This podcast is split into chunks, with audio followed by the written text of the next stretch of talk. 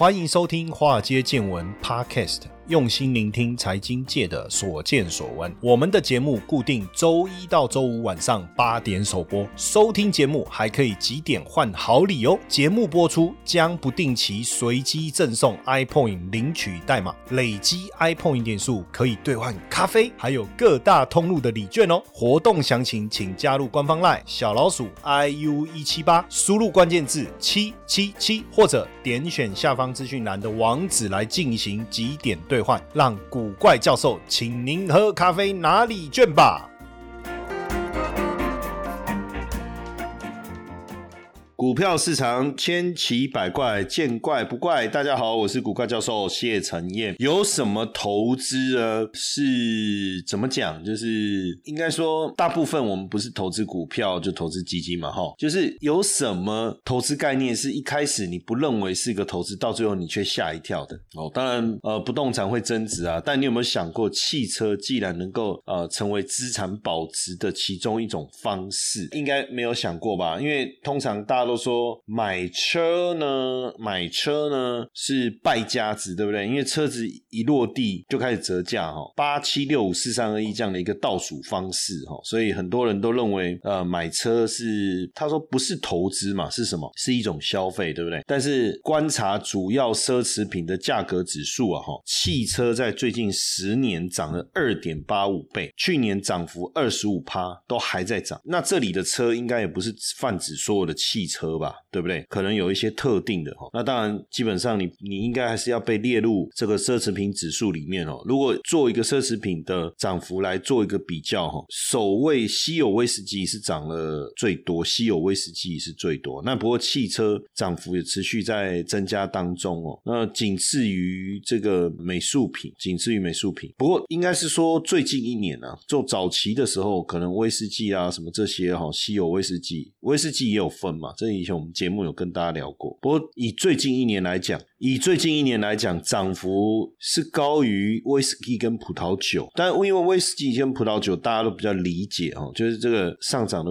模式跟过程大家比较理解。可是汽车这个实在很难想象哦。那日本有一个有一个男子呢，他在去年买了一九九零年代非常受欢迎的本田的 NSX 哦，为是为什么？就是因为他觉得这个车子之后还会涨哦。然后还有还有人买二手的那个丰田的 Supra。我不知道大家知道这个车哈。就是那个在电影里面曾经出现过，就是大家在做那种呃竞速，就是赛车的时候会出现。那现在高档车，当然高档车我们当然可以理解啊，就是很多有钱人喜欢买很多车，然后放在停车场，然后三不五时出来看一下。包括重机也有这样的一个趋势啊，就是很多人会买哈雷，然后呃放在家里就看，它也不太齐。那或者说这个 Suzuki 的那个重机啊，那个牌子我一下想不起来。然后那个那个重机也确。确实，这因为外形非常的漂亮哦，然后大家很多有钱人也喜欢把它买了，就摆在那边看。那现在有另外一种，像我们最近在跟一些车友在聊天哦，哦，像有的人就喜欢特别喜欢买那个二手，甚至年份比较久的，因为未来可能这些燃油车你都不见得买得到，或是可能不会出厂。然后因为这些车子的外形相对来讲比较古典，所以很多人也想说啊，买买来看以后会不会增值？这这也是蛮有趣的一些思维啊哈。那像保时捷也好。啊，法拉利也好啦，这些车子的行情也都持续在上涨。像是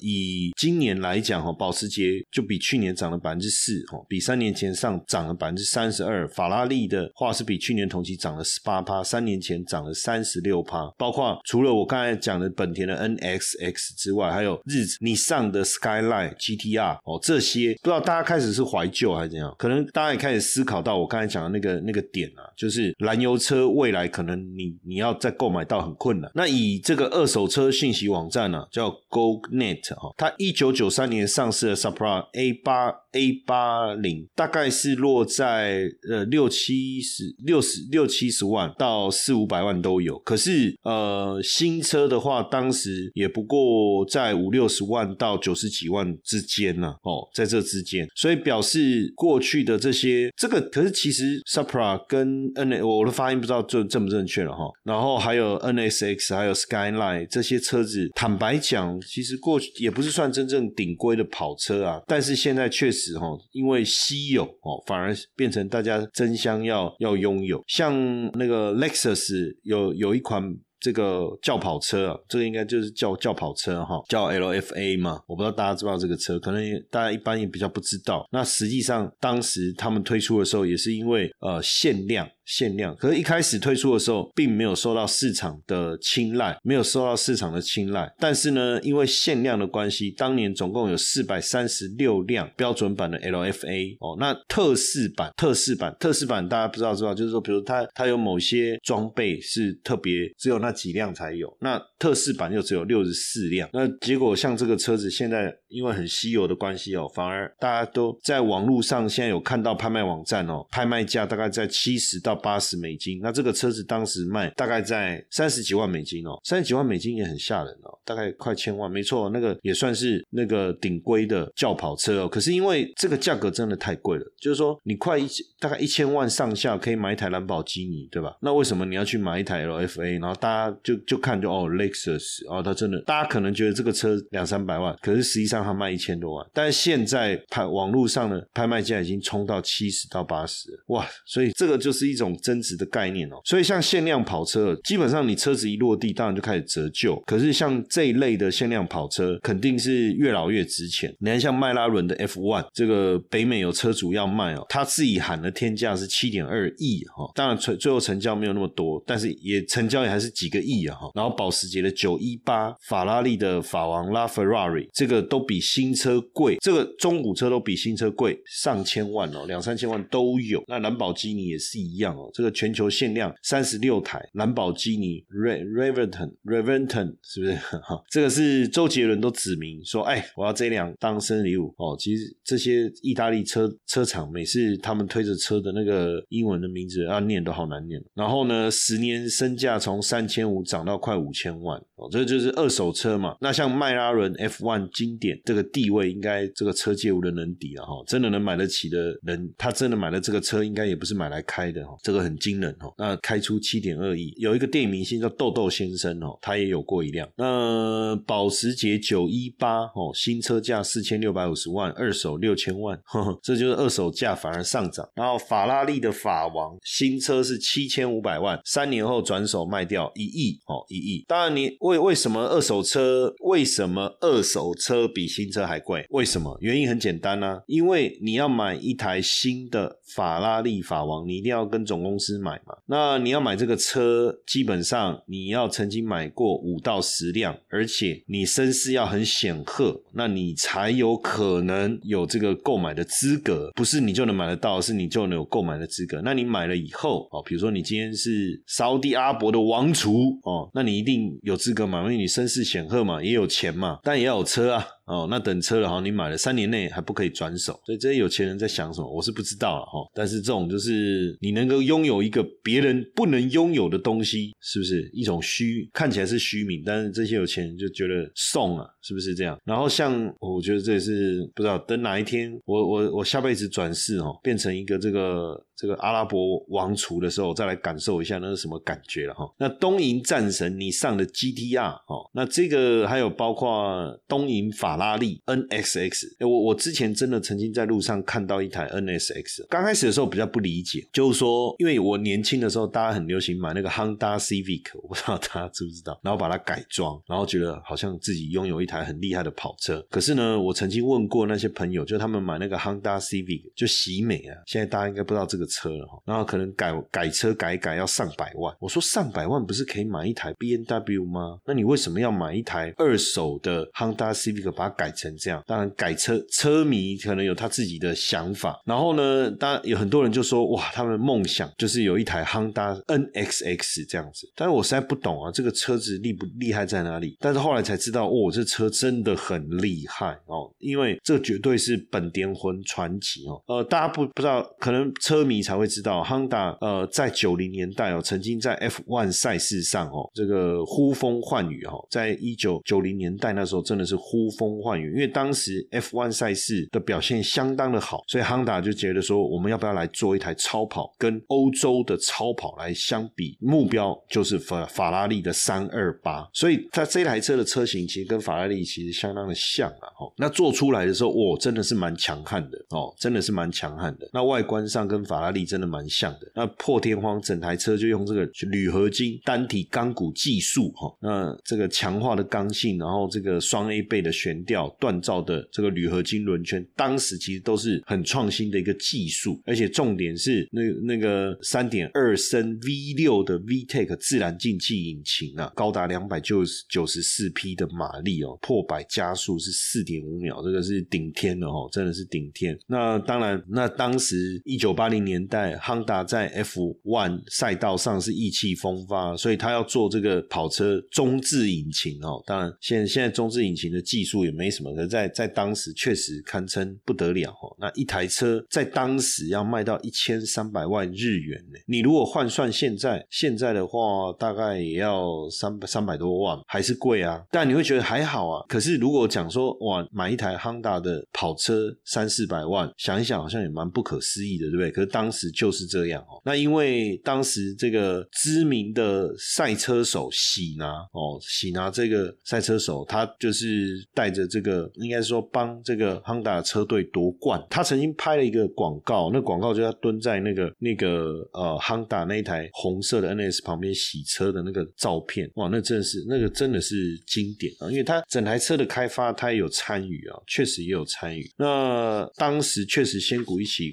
一股风潮了。那这个车你现在要买买不到啊，因为后来环保的关系啊，就没有再再推新车了哈。所以你说经不经典？然后我刚才讲那个 Toyota 那一台 Supra，那个既然破纪录哦，卖到五十五万五十五万美金哦，这个也很惊人，因为这个在亡命关头里面就是保罗沃克嘛，不是说开这个改装过的，这个超越一千五百匹马力的极限啊，这个是很惊人啊，很惊人。这个一般人大概也没有办法，没有办法驾驾驭吧，好，对不对？因为你这个没有驾驭好，马力强、扭力大的车很容易就失控啊。不过它那个大尾翼哦，让整个背影看起来就哦很会跑的那种概念哦。像这个车一九九七年出的，卖出十七点六万美金哦，十七点六万美金。那新车当时是四万美金，所以是不是很难想象，既然有车子会越卖越贵哈，越卖越贵。你也有以下几种困扰吗？交易绩效小赚大赔，资金无法稳定成长，容易被市场资讯牵着鼻子走，没有过滤的能力，还是整天盯盘，涨也怕，跌也怕，没有完整的交易系统？那你很适合来听这一堂免费的直播说明会。我将和你分享过滤海量资讯的三个关键，以及拥有稳定收入的三个秘密，用法人的思维来建立一套属于你的稳定获利投资系统。赶快到下方资讯栏连接抢先报名，或者加入赖 OA 小老鼠 iu 一七八，输入关键字八零二零。那当然，这个讲到除了车以外，因为车很多人会觉得说关我什么事啊？我不可能真的去买那种车啊！我我我能买得起的车，还是一样落地就折旧啊！啊，不不不，千万我们不要有这种想法。认识这些车哈，还有一个方式可以拥有它，就是玩乐高。乐高现在是当然是全世界最欢受欢迎的玩具品牌，小孩子喜欢，大人也喜欢。乐高确实是蛮烧钱的哦，你大概买一组乐高，大概都要上要不要五百？百上千美金要吧？可是现在呢，这个比如说我我我刚才讲的那个布加迪啊，或者是法拉利啊，大概都三百到五百美金一组一组。但是呢，有趣的事情是，这些呢，这是乐高积木呢，其实在二手网站，当然我觉得大家也可以上去看一下哦。这些二手网站也都大概要到，都翻到一倍到两倍，有的大概翻了三四倍。我之前去一个去一家饭店，他们的柜台。就有放了，我记得是放了一台保时捷吧。其实他他那那个老板可能很喜欢乐高吧，他煮了很多乐高的东西，然后呃上面都贴比较不可以去碰，不可以摸。那时候我想说这有什么吗？就用积木组成一台保时捷而已啊啊！不过他组的那一台就是九一八哦，九一一 GT 三的，很漂亮。然后呢，没想到呢这一组如果你当时买乐高大概是三百块美金了哈，那二手的已经飙到九百多块，一千一千一一千二，难怪他叫我们不要碰啊。那好几万了哈。那俄罗斯有一个教授，他就做了一个研究，他去分析那个两千三百套的乐高积木的价格，然后分析一九八七年到二零一五年间这样，结果发现说，哎，这些积木呢，每年都大概会升值，大概在十一趴左右。简单来讲哦，因为乐高有一些特别的款哦，它生产出来以后一段时间它就停产，那停产以后二手市场就会开始上涨。像二零零七年发售的千年鹰。号哦，千年鹰号发售当时是四九九，那后来停产了嘛？那市场上你可能不容易买到，交易价格最高的时候涨了十五倍哦。还有像蝙蝠侠系列，蝙蝠侠系列发售的时候五十块，涨到九百五十块。涨了十八倍，一千八百帕。还有绝版的海绵宝宝系列也是一样，每每年都持续的上涨。所以乐高为什么会增值？当然跟就是它热不热门啊，有没有稀少啊？哦，像超级马里奥还是史努比系列，其实每年都会增值。所以呢，呃，现在这样听起来买玩具好像就变成买乐高玩玩具就变成理所当然。不过呢，那个乐高要价格要涨，有几个因素了。哦，第一个当然你要去了解这个生产系列是不是有限，它是不是有。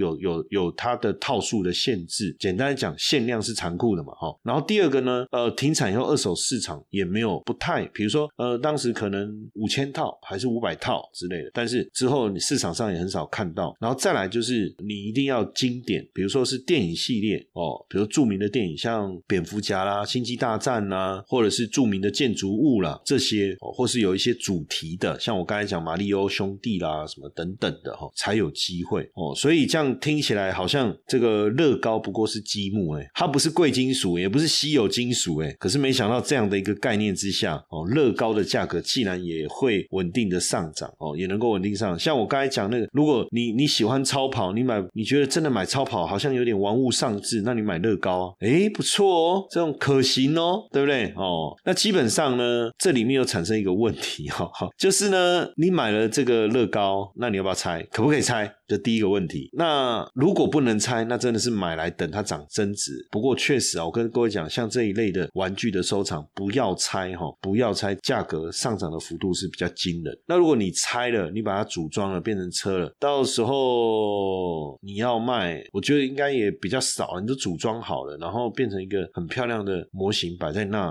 然后你说你要把那个模型卖掉，那当然，除非你盒子也也也都有留着。当然，这样的一个涨幅可能就没有像未拆封那么惊。冷了哈，那为什么这个乐高呢可以被炒作成这样哦？实际上疫情期间呢，我不知道大家知不知道那个玩具反斗城已经倒了，因为呃实体玩具店关门哦，然后全球玩具产业在下滑，这是事实哈。可是乐高在疫情过后的销量跟利润都还持续的一个增长哦，像成长的速度还蛮惊人的。那乐高跟其他玩具零售店一样哦。就是疫情期间都被迫关闭实体的门市，那甚至他们在墨西哥的工厂也被迫关闭哦。那为什么业绩还能够成长？原因很简单，就是布局线上电商。二零一八年三月，玩具反斗城宣布破产，然后开始关闭全美的门市。所以你有没有发现，以前我我以前我都会带小朋友去玩具，我他我我儿子小时候我也是带他去玩具反斗城玩。其实玩具反斗城哦，它的策略我不知道是不是因为这样了，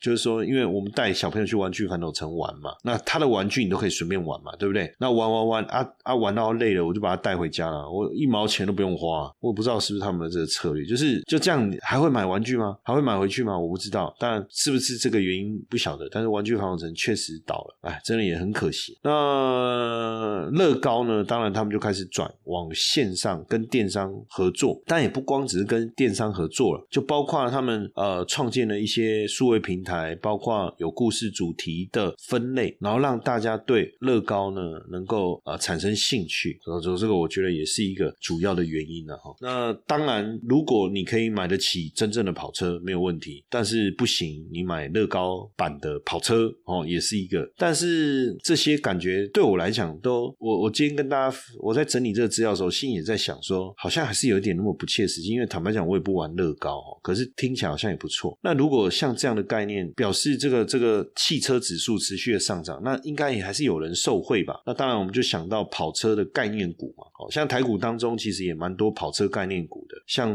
你你你如果讲 GTR，刚才讲那个东瀛的战神 GTR，那这个谁代理？玉龙嘛，对不对？哎，对哦，那我来买玉龙呢，对不对？那玉日车呢？那零组件还有相关零组件制造的这些公司，鹏程啊、台办啊、系统啊、和大啊、建林啊、宇龙啊、拓凯啊等等，哎，这是不是也是一一个一个思维？这个也确实是一个思维。哎，那还有一个，如果我我我现在讲，像我最近在路上看到一台那个 B N W 的电动超跑 i 八，它也曾经，它也出现在一部电影里面，那个车是真的很帅，我自己是觉得很帅了，我自己也很喜欢。那你说啊，买一台这种车，有时候想一想，坦白讲，一定要买到这种车吗？人生才算成功吗？啊，如果我今天用一个比较实在的角度去思考，啊，如果他车子卖的这么好，啊，我我我不能当他的股东吗？哎，可以哦，这个观念呢就变得非常好，就是越多人喜欢 B N W 保时捷，越多人买他们的车，然后你收益越大。可是你不是你不是那个车主啊。其实简单来讲，就是买股票嘛，要扯那么远干嘛？对不对？哦，那你要买他们的股票，对，就是范德永业嘛。哦，范德永业，知道以去年来讲，哦，豪华进口车市场总销售接近九万，是超过九万四千辆，哦，接近九万五千辆，年增率百分之零点八。那销售排行榜前三名分别是宾士、Lexus、宾跟 B N W。那宾士好了，OK，那就不用讲。那 Lexus 是和泰集团的。那第三的就是呃双 B 的边 B。W 哈，它的销售不但二零二二年销售是增长的哦，那可是宾士类车时其实是衰退。那当然，比如说车用晶片缺乏等等，这些都有关系啊哈。但是如果你大家都买宾士，你想要赚到它的钱，那你要去买德国母公司的股票了哈。那类似是和泰车，哎，但是 B N W 呢，实际上现在是由范德永业来总代理，所以如果你你认为说这个车子在台湾的销售很稳定哦，后续的维修保养各方面。获利很好，那可以哦，因为范德永业在二零二零年底上市哦，上市之后，上市是挂牌是一百八十块哈，之后股价曾经冲到三百块，但是现在股价。大概都落在之前，应该是去年吧。去年去年大概都在两百块上下，不过现在股价大概来到两百三十几这附近，两百三十几这附近。那当然，它主要就是卖车嘛，保养嘛。如果以比重来讲，汽车销售占了大概九成啊，保养维修大概一成哦。所以主要还是还是卖车，还是卖车。那也就是它进口车，那包含 B N W 跟保时捷这两个部分，都是他们卖。车销售收入的来源，那获利其实都相当的稳定哈。我们从它的营业额来看，其实都是其实都很稳定，营业额也很稳定，营收算是每年稳定小幅度的这个增长，增长的幅度呢，大概都落在百分之四、百分之五左右，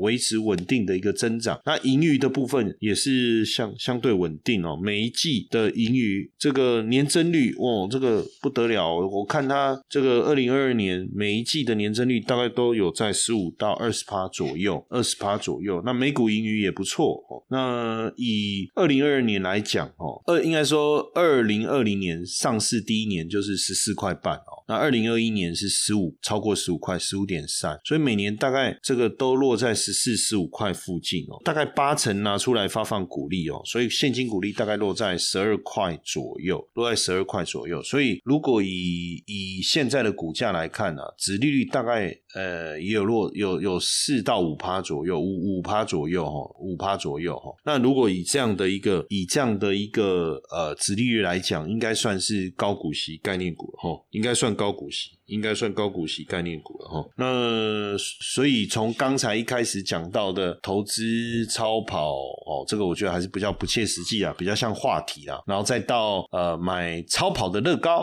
哦，那到这个来投资超跑的股票，这个应该也都是一些方向哦。所以我们做投资的人，你一定要去想怎么把兴趣跟投资收益做结合，哇，那就是最棒的事情了。